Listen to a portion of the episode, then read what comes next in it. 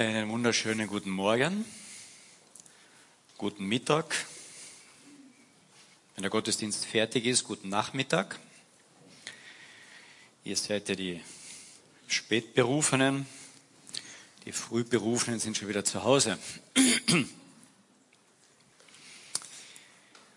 Gestern gab es einen Artikel in unserer in der kleinen Zeitung Bezug auf Gesundheit. Ich weiß nicht, ob es jemand gelesen hat. Tolle Überschrift. Was uns zu völlig neuen Menschen macht. Gedacht, wow, das könnte ich heute eigentlich vorlesen, weil das ist eine tolle Predigt, oder? Was uns zu völlig neuen Menschen macht. Aber es geht hier bei diesem Professor Roth, der das schreibt, der ist Neurologe, äh, Hirnforscher, um die Motivation.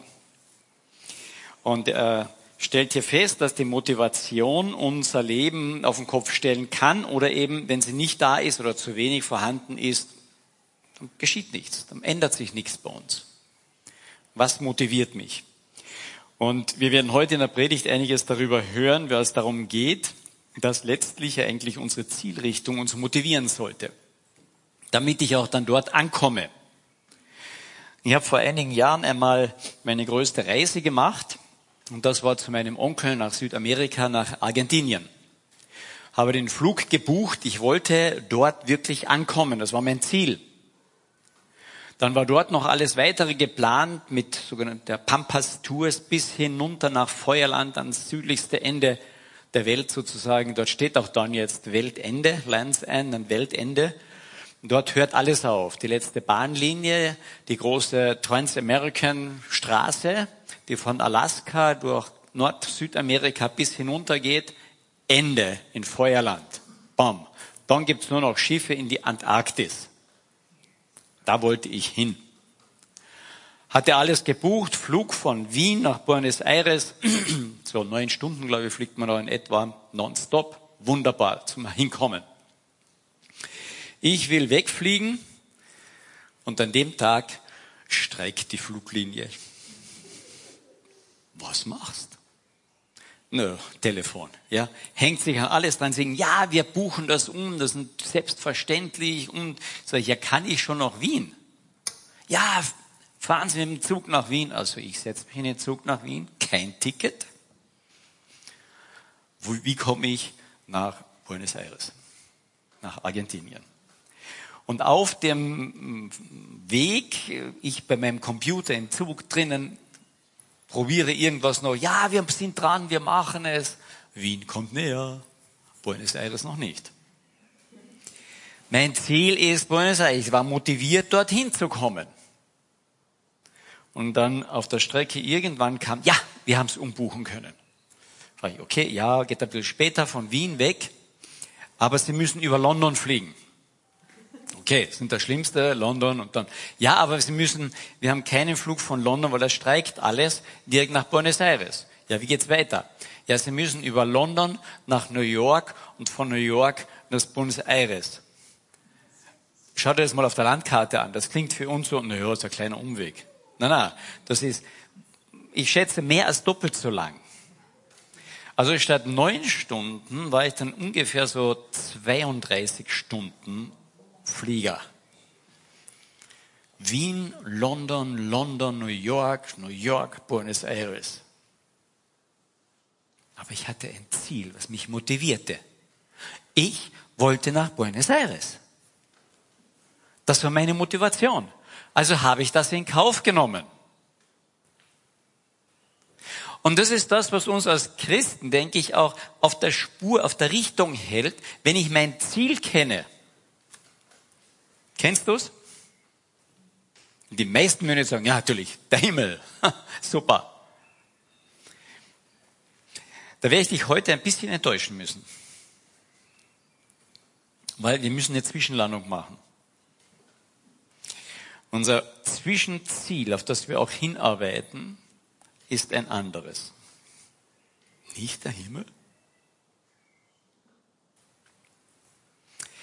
Um das Ziel neu zu definieren, muss ich heute bei 1. Mose anfangen. Tut mir leid, aber wir kommen schon noch ins Markus-Evangelium. aber ich muss bei 1. Mose anfangen, damit wir das Ziel auf die richtige Richtung kriegen. Und die 1. Mose fangen das, die allerersten Verse fangen an, am Anfang schuf Gott Himmel und Erde und die Erde war wüst und leer. Und wir lesen also schnell drüber und dann schuf Gott und machte dieses und jenes. Aber wisst ihr, was dort nicht steht? Am Anfang schuf Gott eine wüste und leere Erde. Das steht nicht dort. Das schafft Gott nicht. Gott ist ein Gott der Ordnung. Gott ist ein Gott der Perfektion, wo alles heil, richtig, gut und ganz ist. Der schafft keine wüste Erde. Das hebräische Wort für wüste Erde, für Wüstheit, kennt jeder von uns. Wahrscheinlich aus seiner Kindheit noch. Weil die Eltern gesagt haben, dein Zimmer ist ein einziges Tohuwabo. Das ist das hebräische Wort, was dort steht. Tohuwabo, ein durcheinander geworfener Planet. Wüst und leer. Wer ist der Durcheinanderwerfer, der Unordnung macht? Wir wissen es. Satan ist der Durcheinanderwerfer, heißt er auch. Der Diabolos. Der Durcheinanderwerfer. Wir wissen nicht, was von der Schöpfung der Erde an sich, ganz am Anfang, als die Erde geschaffen wurde und diesem Tohu Wabo alles geschehen ist. Wir wissen es nicht. Wir wissen nur, Jesus sagt das einmal, dass er den Satan wie einen Blitz auf die Erde äh, stürzen sah. Der ist auf diese Erde gestürzt worden und hat diese Erde ein, aus dieser Erde ein Tohu Wabohu gemacht. So dass Gott selbst dann eingegriffen hat und geschaffen hat. Und dann hat er angefangen, Ordnung zu machen zwischen Licht und Finsternis, zwischen Wasser und Land und hat geschaffen die Pflanzen, die Tiere, die Vögel, alles, was da drauf ist. Und Gott schaffte Ordnung und es war gut. Und dann setzt er in dieses, diese neue, neue Ordnung, die er dort geschaffen hat, einen tollen Garten und setzt die Krönung der Schöpfung hinein, Adam und Eva. Perfekt. Und dann gibt er ihnen einen Auftrag und das sehen wir jetzt. 1. Mose 1, Kapitel, äh, Kapitel 1, Vers 27 und 28. Und da heißt es, und Gott schuf den Menschen nach seinem Bilde, nach dem Bilde Gottes schuf er ihn. Als Mann und Frau schuf er sie. Kreativ. In seinem Bilde. Und Gott segnete sie und Gott sprach zu ihnen, seid fruchtbar und mehrt euch und füllt die Erde, macht euch untertan und herrscht über die Fische des Meeres und die Vögel des Himmels und über alle Tiere, die sich auf der Erde regen. Das waren die zwei großen Aufträge, die Gott ihnen mitgab. Diese Erde füllt sie aus mit euer Nachkommen. Und als zweites, herrscht drüber. Das hat bei uns ein bisschen negativen Touch meistens. Aber die zwei waren die perfekten Herrscher. Die hatten Einsicht, liebevoll, Verständnis, Kreativität. Das waren die perfekten Könige und Herrscher über diese Erde. Und die sollten sich vermehren und mit ihren Nachkommen und sich selbst diese Erde bewachen, äh, einnehmen und beherrschen. Denn Gott wollte nicht den Durcheinanderwerfer auf dieser Erde weiter wüten lassen. Deswegen sollten sie die Erde einnehmen. Er wollte nicht noch einmal ein Tohu Wabohu. Das war ihr Auftrag. Sich vermehren und über die Herde herrschen. In einer großartigen Art und Weise. Und wir wissen, sie haben versagt. Es kam der Sündenfall, es kam wieder durcheinander. Aber die gute Nachricht ist, dass wenn Gott sich etwas vorgenommen hat, dann bleibt er an seinem Ziel. Ich hätte auch in London aussteigen können, ja? Halber Flug. Ist ja auch ein nettes Ziel, oder? Oder New York. War ich noch nie vorher. Ich habe es nur bei schlechtem Wetter kurz den Kennedy-Flughafen gesehen. Das war alles. Also beim nächsten Mal steige ich in New York aus. Nein, ich wollte nach Buenos Aires. Und Gott hatte sich vorgenommen, diese Erde wird von meinen Menschen, die ich in meinem Bild geschaffen habe, einmal beherrscht und wunderbar gestaltet. Und dann schickt er einen zweiten Adam. So wie den ersten. Seinen Sohn. Und setzt noch einmal einen Anfang, eine Möglichkeit, das Herrschaftsgebiet Gottes auf dieser Erde entsteht. Im Menschen. In den Christen. Wir sind Herrschaftsgebiet Gottes. Wenn wir unser Leben Gott anvertraut haben, dann gehören wir ihm. Das ist Herrschaftsgebiet Gottes. Und das will er vermehren. Geht hinaus in alle Welt, sagt das Evangelium weiter, machet sie Jüngern, vermehrt euch, füllt die Erde als Christen. Und dann kommt das nächste, macht sie euch untertan und das schaffen wir nicht mehr. Sagt er, unser Leib, unser Körper, unser Sein ist noch zu sehr von der Sünde kaputt. Du wirst einen neuen Leib brauchen. Einen Auferstehungsleib, so wie Jesus Christus. Aber dieser Jesus kommt wieder als euer oberster König. Und dann versammelt er euch und wird mit euch unter seiner Herrschaft, so wie es am Anfang war, unter Gottes Herrschaft, sollten Adam und Eva die Erde, die Erde beherrschen und gestalten. Und so sollen wir einmal unter der Herrschaft Jesu Christi die Erde gestalten. Tausend Jahre haben wir dafür Zeit. Das tausendjährige Reich. Gott hat diesen, diesen, diese Gedanken, dieses Ziel nie aufgegeben. Zum Glück. Sonst wäre unser Dasein hier total sinnlos. Wir hätten kein Ziel. Natürlich hätte ich auch sagen können, Mensch, ich kaufe mir eine Kilometerbank, Fluglinie, 5000 Kilometer geradeaus. Ich hätte fliegen können damit. Aber wisst ihr, was ich nie gewusst hätte? Wo ich ans Ziel komme. Weil ich kein Ziel mehr hatte. Du hast, wir haben ein Ziel, was Gott mit uns hier auch noch vorhat. Ob er vorher kommt und uns zu sich holt und dann mit uns herrscht, oder ob wir vorher sterben und, er dann, und wir dann mit ihm auf diese Erde kommen, das weiß ich nicht. Aber er hat das Ziel, dass er mit dir und mir diese Erde in Ordnung bringt. Lamm und Löwe werden beieinander sein. Friedensreich. Tausend Jahre. Tohu Wabo muss sortiert werden. Haben wir das im Hinterkopf? Wir haben ein Ziel. Alles, was du jetzt tust, lernst, deine Persönlichkeit gestaltet wird, hat das Ziel, dass du vorbereitet wirst auf die Aufgabe, die du einmal haben wirst, tausend Jahre lang. Nur lohnt sich dafür Ausbildung zu machen? Also die meisten von euch haben eine Ausbildung gemacht, fünf Jahre, sechs Jahre, zehn Jahre, ich weiß nicht wie lang und dann arbeiten sie 20, 30, 40 Jahre. Bisschen wenig, gell? Eigentlich nicht schlecht. Jetzt machst du eine Ausbildung, naja, 50, 60, 70 Jahre vielleicht, ja? Und dann bist du in deiner Berufung 1000 Jahre drin. Bam! Sehen wir das überhaupt noch heute? Haben wir das noch im Bild? Ja? Wir sollen herrschen. Aber was soll man vorher machen? Was war das erste für Adam und Eva? Füllt die Erde. Seid fruchtbar. Das heißt nicht jetzt, dass jeder Christ auch 20 Kinder haben soll oder 10 oder 6 oder wie viel auch immer. Sondern das heißt, wir sollen fruchtbar sein im Sinne von das Evangelium weitergeben und uns im Geistlichen auch vermehren. Dass Christen sich vermehren, die Erde eine mehr werden. Das ist keine Erfindung von mir. Das Neue Testament greift das ja auf und sagt, bis die Vollzahl erfüllt ist, dann komme ich wieder, sagt Jesus.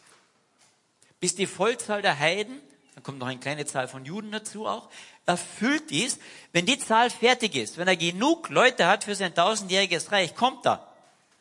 Wir denken immer, wenn hier alles perfekt ist, dann kommt er. Das ist die zweite Ansicht über das Millennium. Ja, es gibt zwei große christliche Lehren bei der Millenniumslehre. Die eine sagt, wir sind schon drinnen. Jesus ist schon wiedergekommen eigentlich, beziehungsweise er ist ja geistlich wiedergekommen durch seinen Geist zu Pfingsten. Und dann, als das römische Reich da der, der, den Tempel und Jerusalem eingenommen haben, damit hat das tausendjährige Reich praktisch begonnen. Und jetzt müssen wir daran arbeiten, dass die Welt besser wird, Frieden schaffen und evangelisieren. Und irgendwann haben wir die große Erweckung überall. Und das, die Welt wird dann heil werden. Und dann kommt Jesus und wird regieren. Das ist die eine Lehre. Die kommt sehr stark, oder immer wieder in der charismatischen Bewegung sehr, sehr vor. Ich verstehe sie. Wirklich. Weil ich diese Sehnsucht nach dem Paradies in mir trage. Und die meisten von euch auch. Wir sehnen uns nach Friedensreich. Wir sehnen uns nach Erweckung. Jeder von uns, denke ich, hoffentlich. Und die Sehnsucht ist richtig. Wir sind fürs Paradies gemacht, nicht für dieses Tohuwabohu. Aber wenn die Sehnsucht zur Grundlage unserer Theologie wird, wird es immer gefährlich. Und dann sitzen wir Sachen auf und legen plötzlich die Bibel auch anders aus. Ich, ich kenne auch die Begründungen, die dahinter stehen. Aber ich muss sagen, dass hier die Sehnsucht in erster Linie die Theologie, glaube ich, bestimmt. Aber unsere Theologie muss bestimmt werden von dem Wort. Vom Wort her. Und wenn wir anfangen, das Alte und das Neue Testament zu lesen, mit dieser Sicht, das, was Gott vorhat, in Zielen, dann werden wir plötzlich im Alten Testament ganz viele Teile entdecken, die fürs Millennium geschrieben sind. Und die kann ich auch mit dem noch so großen Glauben nicht hier herbeiwünschen und herbeiglauben, dass das Lamm neben dem Löwen liegt. Jetzt hätte ich fast gesagt, und sich gegenseitig auffressen. Das tun sie ja nicht, sondern der Löwe das Lamm auffrisst. Ja? Das kann ich hier nicht einfach machen. Auch durch Dressur, na, vielleicht mal einen Löwen, der blind, taub und ohne Zähne ist. Aber wenn ich mit dieser Zielsicht das Alte Testament lese, dann werde ich merken, wow, da habe ich immer wieder den leidenden Messias und den König als Messias, den leidenden und den König, das Königreich und dieses Armutszeugnis fast nebeneinander. Und das muss ich auseinander glauben. Und ich kann das nicht einfach zusammentun und sagen, ha, ich hole mir das raus, was für mich so nett ist. Das haben die Juden schon damals gemacht. Und sie hatten ein falsches Bild vom Messias. Sie sind verführt worden. Und jetzt kommt's. Adam und Eva, die wussten um Gott, die kannten Gott, oder? Von Angesicht zu Angesicht. Die waren gut, das, die waren, wow, denen hat Gott einen Auftrag gegeben, ihr könnt die ganze Welt beherrschen. Die waren wirklich gut drauf. Und wenn sie Gott kennen, die hatten eine Gotteserkenntnis, oder? Und sie konnten vom Satan verführt werden. Du, wenn die zwei vom Satan verführt werden konnten, dann können wir es auch, oder? Und jetzt schauen wir nach Markus. Markus Kapitel 13 die Endzeitreden Jesu. Man müsste eigentlich dazu die Parallele im Matthäus-Evangelium auch lesen. Ein bisschen Offenbarung, ein bisschen Joel, ein bisschen Daniel. Wir haben nicht die Zeit, sonst wird es nicht nur Nachmittag, sondern sonst würde es Abend werden. Markus Kapitel 1. Und als er aus dem Tempel hinausging, sagten einige seiner Jünger zu ihm, Lehrer, sieh, was für Steine, was für ein Gebäude. Und wenn Jerusalem war und da unten durchgeht, durch diese alten Gemäuer, gibt es riesige Quadersteine, die da aufeinandergestellt Kein Mensch weiß, wie die aufeinandergestellt worden sind. Und die Jünger sagen, zeigen Jesus, wow! Und geht es uns nicht manchmal auch so? Wir sind begeistert von dem, was wir geschaffen haben. Wow, das Haus, ja.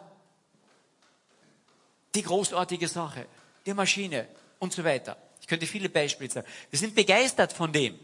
Ja, Manche sind ja schon begeistert von ihrem ersten Auto.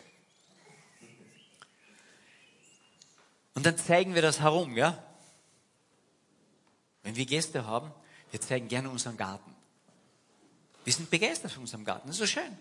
Toll. Nicht perfekt, aber schön.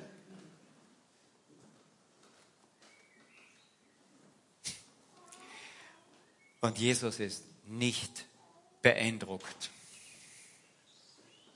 von den Großartigkeiten, die es hier gibt. Er sagt nicht, dass es nichts ist, aber er sagt, gebt acht. Jesus sprach zu ihm, siehst du diese großen Gebäude? Hier wird nicht ein Stein auf dem anderen bleiben. Alles abgebrochen werden. Dann saß er auf dem Ölberg, dem Tempel gegenüber, und da fragten ihn Petrus und Jakobus, Johannes und Andreas für sich alleine, sage uns doch, wann wird denn das sein? Was ist das für ein Zeichen? Wann wird das alles vollendet werden? Dass das hier abgebrochen wird, da wird ja irgendwas noch mehr passieren. Und sie kannten das Alte Testament etwas. Was wird dann sein? Und dann sagt Jesus ihnen auf die Frage, wann wird das sein?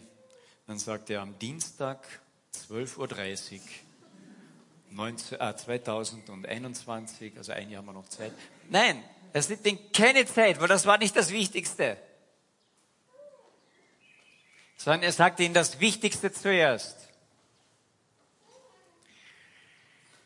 Jesus aber begann zu ihnen zu sprechen. Er versucht ihnen jetzt das zu erklären. Und das Wichtigste, was er ihnen sagt, seht zu, dass euch niemand verführt.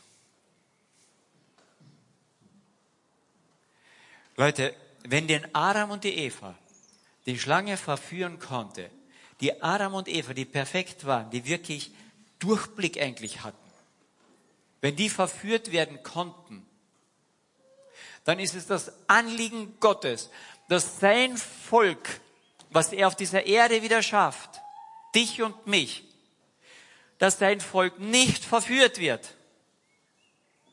Das wäre die größte Katastrophe. Und deswegen fängt Jesus an und sagt, gebt acht, dass ihr nicht verführt werdet.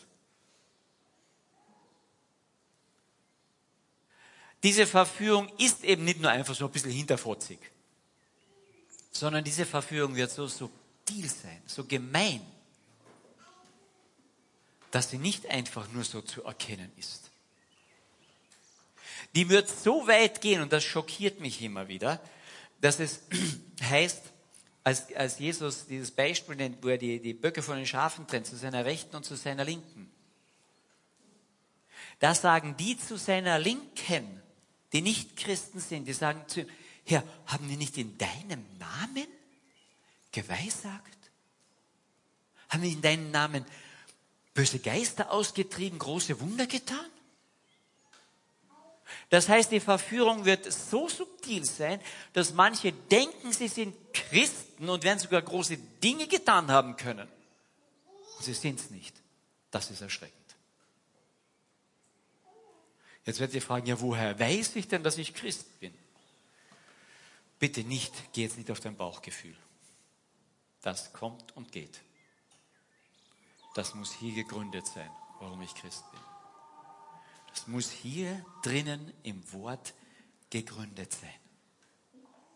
Das ist heute nicht ganz unser Thema, aber geht's drauf in das Wort. Woher weiß ich's? Viele werden nämlich unter meinem Namen kommen und sagen, ich bin's, und sie werden viele verführen. Weißt du, Verführung, das ist jetzt im Moment gar nicht so das, was mich hier in diesem Satz eher stört, sondern diese zwei Worte.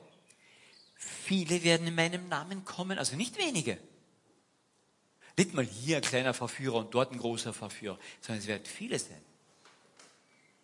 Und das Zweite, sie werden nicht ein paar Anhänger haben, sondern sie werden Tausende von Anhängern haben. Sie werden viele verführen. Und wenn sich das zuspitzt in der letzten Zeit, und ich denke, wir sehen davon heute schon vieles, auch in der Christenheit, wo wir sehr Acht zu geben haben, ich sage nicht, dass jede Großkirche gleich eine verführte Kirche ist. Das glaube ich nicht. Aber ich glaube, dass eine große Kirche, wo viel los ist, nicht automatisch christlich ist.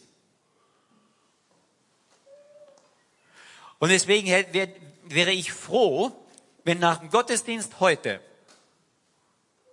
ihr nach Hause geht und sagt, na, was der heute vorne verzapft hat, bin ich aber nicht so ganz sicher. Und ihr nach Hause geht und ihr das Wort Gottes nehmt und nachprüft, was ich gesagt habe, das ja richtig. Lest es nach. Wir brauchen dieses Wort, um das zu prüfen. Jeder von uns. Ich auch. Geht ins Wort. Und das ist das Erste. Was kann ich machen, um vorbereitet zu sein? Sei informiert. Aber bitte nicht durch irgendetwas oder durch dein Gefühl oder durch große Taten oder Wunder, sondern durch das Wort. Lies es, höre es, lies es, höre es, bete es durch. Das ist die erste Grundlage gegen Verführung. Kenne das Wort.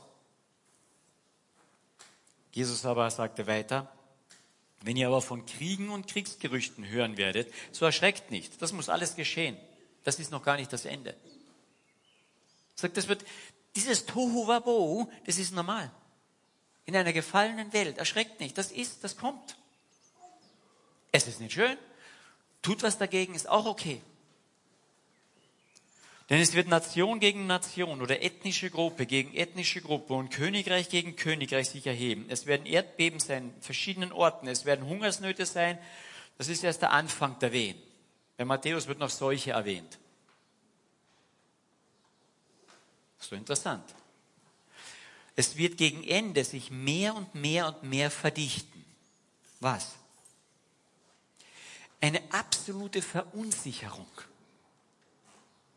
im politischen Bereich, auf was kann ich mich noch verlassen? Im sozialen Bereich, arm und reich, die Wegwerfgesellschaft und die großen Hungersnöte, eine Verunsicherung im Bezug auf Gesundheit, Seuchen, Dinge, die wir nicht mehr Herr werden. Kommt uns irgendwie ein bisschen bekannt vor? Corona? Jetzt stell dir vor, es gibt im Frühling oder im Herbst eine neue Corona. Nicht Corona 19 oder 9 oder sonst was, sondern vielleicht 10 und 11 und 12 alle halbe Jahre. Na, das würde unsere Welt verunsichern. So ein kleines, winziges Tierchen, ja, wenn ich so sagen, Lebewesen. Brauche ich gar keinen großen Krieg dazu. Und Verunsicherung der ganzen Umwelt. Das haben wir schon. Gell? die Klimakatastrophe oder was da auf uns zukommt. Verunsicherung, das spitzt sich mehr und mehr zu. Und die Entwicklung wird schneller und schneller. Und dann sagt er, wenn das kommt, dann gebt Acht auf euch selbst. Vers 8, äh, Vers 9. Dann seht auf euch selbst. Das heißt nicht nur, ihr tut jetzt egoistisch euch einmummeln, sondern dann gebt Acht wegen der Verführung noch einmal. Und dann gebt Acht aufeinander. Das heißt, dann werden die Christen zusammenstehen müssen. Und das ist gut, wenn wir jetzt schon üben, ja? Also übt es im Hauskreis, im Miteinander. Wir werden einander brauchen. Warum? Gibt ja nur einen Grund hier. Ich werde, denn Gebt Acht auf euch, denn euch werden sie an Gerichte, Synedrien überliefern, an, das, an Synagogen. Ihr werdet dort geschlagen werden, ihr werdet von Stadt, vor Statthaltern und Königen gestellt werden, um meinetwillen, ihnen zum Zeugnis.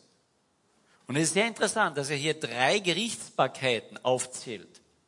Die lokale, das wäre unsere heute politische Gemeinde, sagt er, die wird euch schlagen. Der wird ja nicht auskommen. Dann der überörtlichen, ja, Landesregierung, Kärnten, und dann der Bundesregierung, den Königen, den Großen.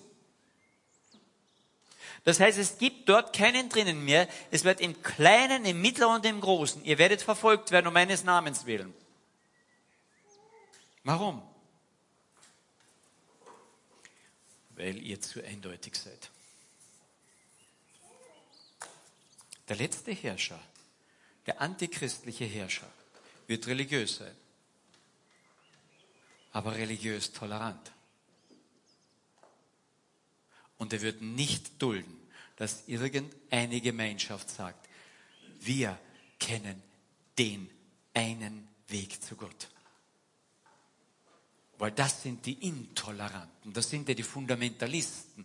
Und diese Fundamentalisten sind ja zuständig für diese Kriege und für Terrorakte, weil die sterben für ihre fundamentalistischen Anschauungen. Und in den Topf kommen wir hinein. In dem Topf sind wir zum Teil schon drinnen.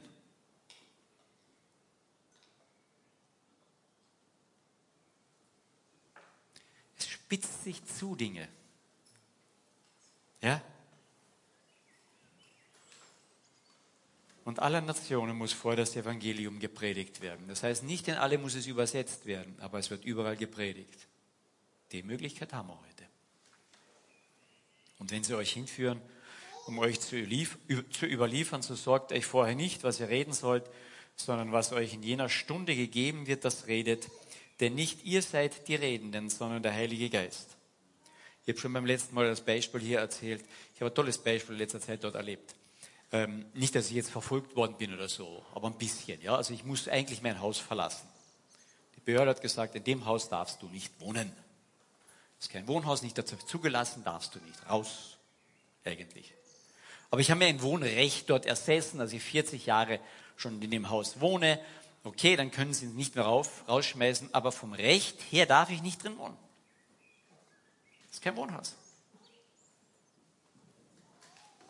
Unser Sohn mit seiner Familie schon überhaupt nicht. Das ist keine Wohnung. Da, wo wir jetzt wohnen, wir sind vom oberen Stock runtergezogen, was ausgebaut, dort dürfte schon überhaupt nicht wohnen. Das ist ein Büro, verboten. Du denkst, boah, bin ich im falschen Film? Lauter Gesetze und Gebote. Also setze ich mich hin und gehe ganzen Paragraphen durch und dann finde ich drei Paragraphen eigentlich, wo ich sagen könnte, uh, da könnte es vielleicht Ausnahmen geben, da könnte ich vielleicht irgendwie wo was machen. Und mit dem Beamten dort war nicht so gut reden. Also gehen wir zunächst höheren Stelle zum Bürgermeister. Und ich bereite mich gut vor. Ich habe die ganzen Unterlagen, die ganzen Pläne, mache einen, einen Zettel genau vor, was ich ihm alles sagen will. Ich habe mich dort sozial engagiert in dieser Gemeinde. Wir können sie nicht einfach rausschmeißen.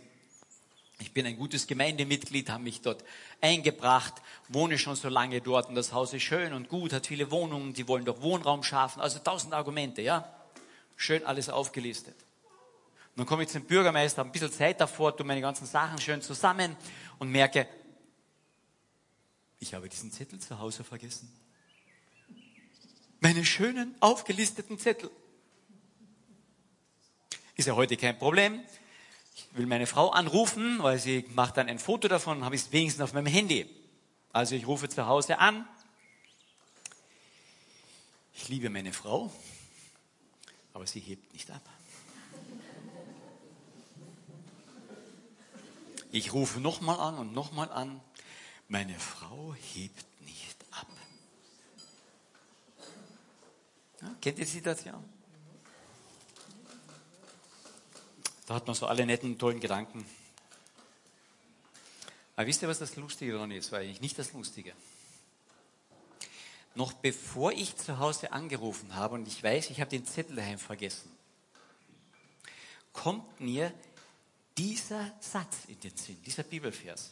Hey, wenn ihr vor Obrigkeiten steht, macht euch nicht die Gedanken, was ihr reden sollt. Gottes Geist wird es euch schon geben. Bevor ich nur dort angerufen habe, kommt mir dieser Satz. Aber weißt du, ich muss ja trotzdem anrufen, ja?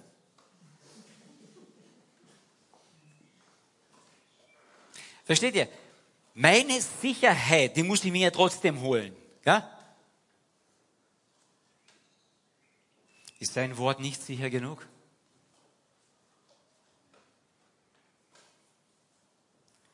Verlassen wir uns auf dieses Wort. Merkt ihr, wir sind alle im gleichen Boot.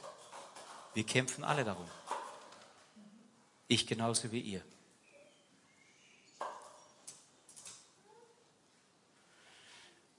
Das Gespräch lief gut.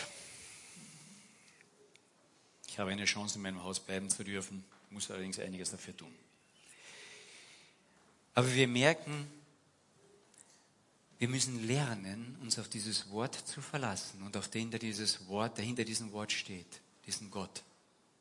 Und dass sein Geist uns leiten wird. Denn der nächste Vers, der ist noch härter. Und es wird der Bruder den Bruder zum Tod überliefern und der Vater das Kind und Kinder werden sich gegen Eltern erheben und sie zu Tode bringen.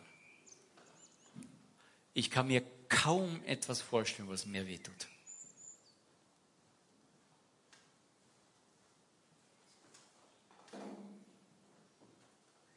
Ich denke, zwei Dinge, die uns wahrscheinlich am meisten wehtun, ist, dass wenn wir ein Kind verlieren oder hergeben müssen,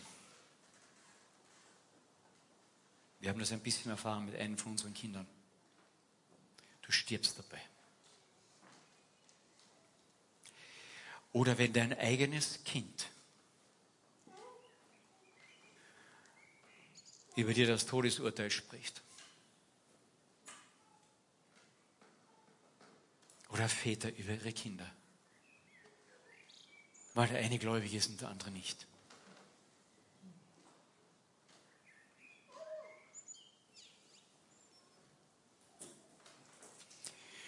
Und ihr werdet von allen gehasst werden, um meines Namens willen. Diese Beziehung zu diesem Jesus wird am Ende schwierig für uns von den äußeren Umständen. Aber es ist eine kurze Zeit. Insgesamt sind es sieben Jahre, wo es wirklich ganz schwierig wird. Das heißt, die Hälfte nur dafür für uns, soweit ich die Bibel verstehe. Eine relativ kurze Zeit. Und der Paulus sagt, diese kurze Zeit ist es nicht wert, erwähnt zu werden zu dem, was dann kommt.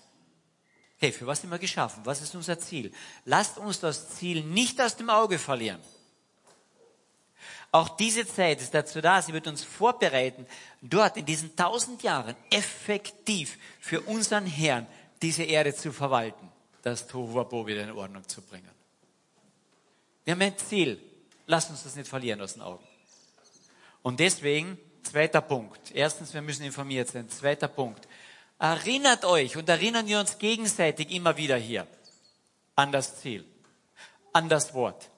Erinnert euch. Erinnert euch.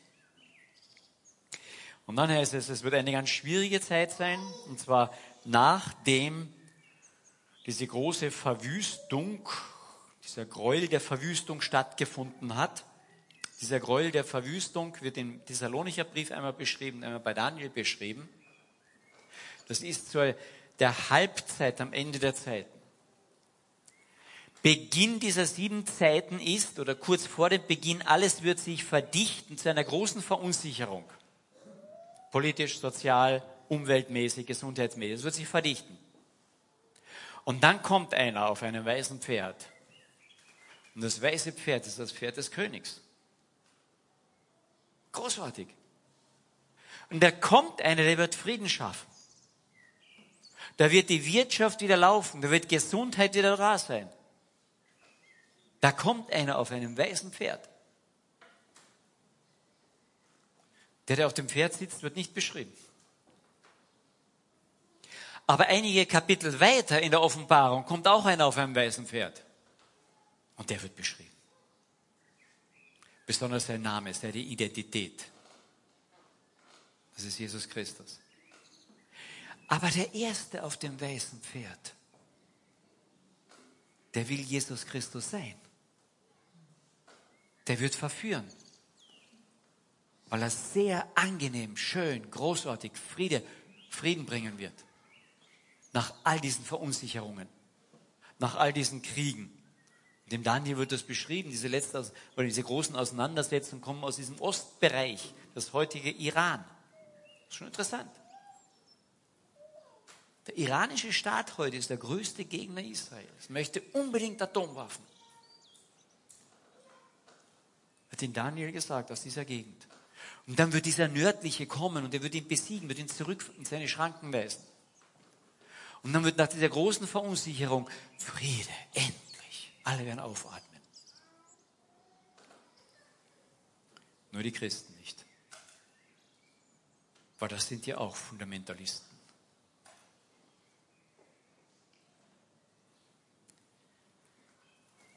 Und dieser Reiter auf dem weißen Pferd wird andere Pferde besteigen. Ein fahles Pferd, ein schwarzes Pferd und so weiter. Und in der Halbzeit wird er das, wird das herauskommen, was er wirklich ist. Er möchte Gott sein. Und dann wird er sich ins Allerheiligste, in den Tempel setzen, den er wahrscheinlich vorher selber bauen lassen wird. Und dass Gott verehrt werden. Und das ist immer das Ziel Satans. Ich will, dass Gott verehrt werden. Und wir haben Vorschattierung in allen Reichen.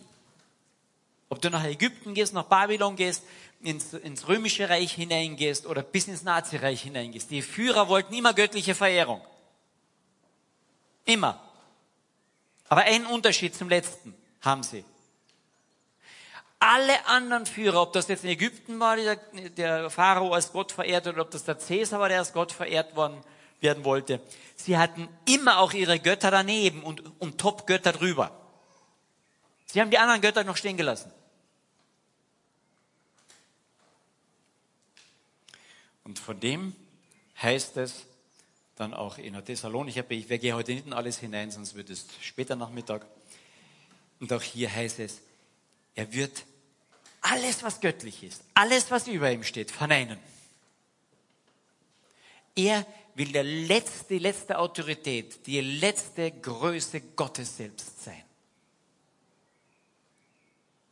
Und wenn das passiert, heißt es, weiß nicht, ob im gleichen Augenblick oder kurz danach, werden die entrückt von den Christen, die noch übrig sein werden. Werden jetzt so viele sein. Aber wenn der sich in den Tempel setzen wird, wird er eine neue Feindschaft bekommen, nämlich das ganze Judentum. Die vorher befriedet worden sind durch diesen Herrscher, Ruhe von dem rundherum bekommen haben. Wenn der sich in den Tempel setzt, da werden selbst die Juden aufschreien. Und dann werden sie verfolgt werden wie nie zuvor, heißt es. Wie seit Beginn der Schöpfung bis Ende der Welt nie mehr passieren wird. Die werden eine Verfolgung für die Juden haben, die grausamer sein wird als im, Nazireich. Das Nazireich war nur eine Vorspiegelung von dem. Aber das letzte Reich wird sich an das anlehnen. An die vorgehende große Katastrophe für die Juden. Das ist schon interessant. Und es war interessant, ich habe das noch so miterlebt ein bisschen, diese Diskussion, die geführt worden ist, meine Eltern und Großeltern haben es mir wieder gesagt, zur Zeit im Nazireich haben die Christen immer diskutiert, ist Hitler bereits der Antichrist oder ist es nicht? Weil vieles hat dafür gesprochen. Er war sicherlich ein Typus dafür. Und es wird sich wiederholen, ähnlich, aber noch radikaler. Gebt acht, wenn ihr diesen Gräuel der Verwüstung seht, gebt acht. Versucht nicht noch irgendwas zu retten. Und im, im Markus Evangelium, in den letzten Versen 20, 21, 22 sagt, er mal, sagt Jesus noch, Vers 21, wenn dann jemand zu euch sagt, sieh, hier ist der Christus, geht nicht hin. Achtung, Verführung. Es werden falsche Christus und falsche Propheten auferstehen. Sie werden Zeichen und Wunder tun. Interessant, am Ende der Zeit wird Zeichen und Wunder eher ein Zeichen von Falschheit und Verführung sein. Gebt Acht drauf. Gott macht Wunder auch heute noch. Aber gegen Ende der Zeiten sagt Jesus, passt auf, wenn große Wunder und Zeichen passieren. Gebt Acht. Denn wenn möglich, wollen sogar die Auserwählten verführt werden. Gebt Acht, Verführung. Ihr aber seht zu, ich habe euch alles vorher gesagt, gebt Acht der Paulus, wenn er die Thessalonicher schreibt, um das nochmal zu wiederholen auch, sagt er, hey, ich habe euch das doch schon mal geschrieben, gebt acht. Also ich muss informiert sein und ich muss es wiederholen. Wiederholen. Denn nur ein, zwei Tage später sitzen sie in Gethsemane und Gott hat, Jesus hat ihnen vorher gesagt, gebt acht, wachet. Und dann sagt er, wachet und betet. Und was tun sie? Nicht beten und schlafen. diese Verführung ist schwierig. Wachet, es ist die letzte Zeit. Denn wenn wir in die allerletzten Verse gehen, von Vers 33 weg, das andere über, übergehe ich jetzt. Seht zu, wachet, denn ihr wisst nicht, wann die Zeit ist. Und dann sagt er, wenn er außer Landes reist, haben wir einen Torhüter eingestellt der soll wachen. Vers 35, so wachet nun. Ihr wisst nicht, wann er aus, wiederkommt. Vers 37. Was ich aber euch gesagt habe, sage ich alle nochmal, wachet. Warum sagte Jesus noch einmal in diesen paar Versen viermal, wachet, seid wachsam?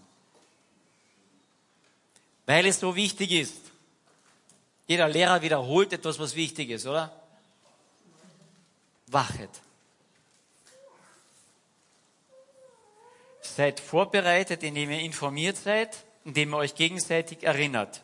Drittens, seid vorbereitet, indem ihr Gott kennt, nicht nur von ihm wisst. Die zu seiner Linken wussten über Gott Bescheid. Aber sie kannten nicht und kennen es immer Beziehung. Pflege ich die Beziehung mit ihm. Und die Grundlage für jede Beziehung ist tiefes Vertrauen. Vertraue ich darauf, dass er alles für mich getan hat dass er seine Gerechtigkeit mir zurechnet, meine Ungerechtigkeit auf sich genommen hat und auch die Strafe für die Ungerechtigkeit auch schon getragen hat. Ich brauche für nichts mehr gerade stehen. Vertraue ich ihm, kenne ich ihn, pflege die Beziehung mit ihm. Und als viertes, um vorbereitet zu sein, brauchen wir einander. Ermutigen wir einander. Ermutigen wir einander. Stehen wir zueinander. Erinnern wir uns daran, was wir gelesen haben. Decken wir einander den Rücken. Wir werden es brauchen. In Daniel 11 ist der zuständige Vers dafür. Daniel 11 ist nach diesen ganzen Visionen, die der Daniel gehabt hat, die ihn unwahrscheinlich geängstigt haben. Er war krank zum Teil. Weil er wusste, was fange ich an mit diesem ganzen Herrscherreich, mit dieser ganzen Unterdrückung, mit diesem Mord und Totschlag, den er da gesehen hat, mit all diesen schwierigen Biestern und, und, und Drachen und Köpfen, die er da gesehen hat.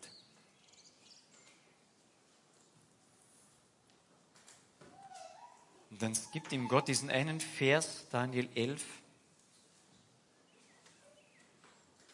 Da geht es auf die Endzeit, Vers 31. Die Streitkräfte von ihm werden dastehen. Sie werden das Heiligtum, die Bergfeste entweihen, werden das regelmäßige Opfer abschaffen, im verwüstenden Gräuel aufstellen. Es wird diese endzeitliche Geschichte sein. Und diejenigen, die sich am Bund schuldig machen, wird er durch glatte Worte zum Abfall verleihen. Das heißt, diejenigen, die diesen Bund nicht wirklich einhalten, die diesen Bund mit Gott nicht geschlossen haben, das ist ein Blutsbund. Er hat sein Blut für uns gegeben. Sind wir bereit, unseres für ihn zu geben? Und er sagt, die, die das nicht einhalten, diesen Bund, die das nicht begriffen haben, was das für ein Bund ist, nur sagen, ah, das ist schön, dass er für mich gestorben ist. Aber es ist immer ein Bund. Die würde verführen. Und dann steht das große Aber. Aber das Volk, das seinen Gott kennt, wird sich als stark erweisen und entsprechend handeln. Kennen wir unseren Gott? Ich habe letztens noch darüber gesprochen. Lassen wir Gott sich uns noch vorstellen? Oder stelle ich mir nur meinen Gott vor? Kennen wir unseren Gott? Das Volk, das seinen Gott kennt, wird sich als stark erweisen und entsprechend handeln. Ich muss informiert sein. Ich muss mich immer wieder daran erinnern, weil ich vergesse. Ich muss meinen Gott kennen, nicht nur Wissen haben, sondern Beziehung mit ihm, mit ihm reden, Zeit verbringen. Und ich brauche dich. Wir brauchen einander, um uns dazu ermutigen, zusammenzustehen. Aber das Volk, das seinen Gott kennt, das wird sich als stark erweisen und entsprechend handeln. Die werden daraus fitter hervorgehen, selbst wenn sie umgebracht werden. Fitter fürs tausendjährige Reich. Für das Ziel, was Gott mit uns hat. Das Tohuwabohu wieder in Ordnung zu bringen. Das Paradies hier auf der Erde zu schaffen, in dem nicht mehr Satan regieren wird oder mitregieren wird sondern Jesus als König. Freuen wir uns drauf. Den Abschluss der Predigt, den macht er ernst. Er liest uns dann noch zwei Verse vor, die absolut dazugehören. Ich möchte ganz kurz beten. Herr, ich danke dir für dein Wort, das viel tiefer ist, als dass wir es ausschöpfen können. Aber das uns zu dir hinweist und zu dir hintreibt. Und das ist mein Anliegen für mich und für uns alle, dass wir dich kennen, damit wir uns dann als stark erweisen, dich ehren und fit werden für dein Reich. Schenk uns das bitte, Herr. Bewahre uns dein Wort, dass es Frucht bringt in unserem Leben. Nimm weg, was unnütz war, bitte. Amen.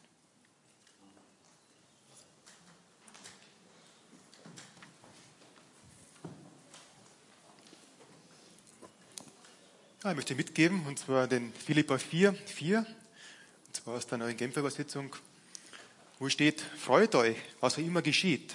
Freut euch darüber, dass ihr mit dem Herrn verbunden seid. Und noch einmal sage ich, freut euch.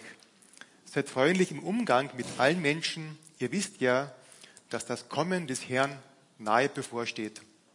Macht euch um nichts Sorgen. Wendet euch vielmehr in jeder Lage mit Bitten und Flehen und voll Dankbarkeit an Gott und bringt eure Anliegen vor ihn.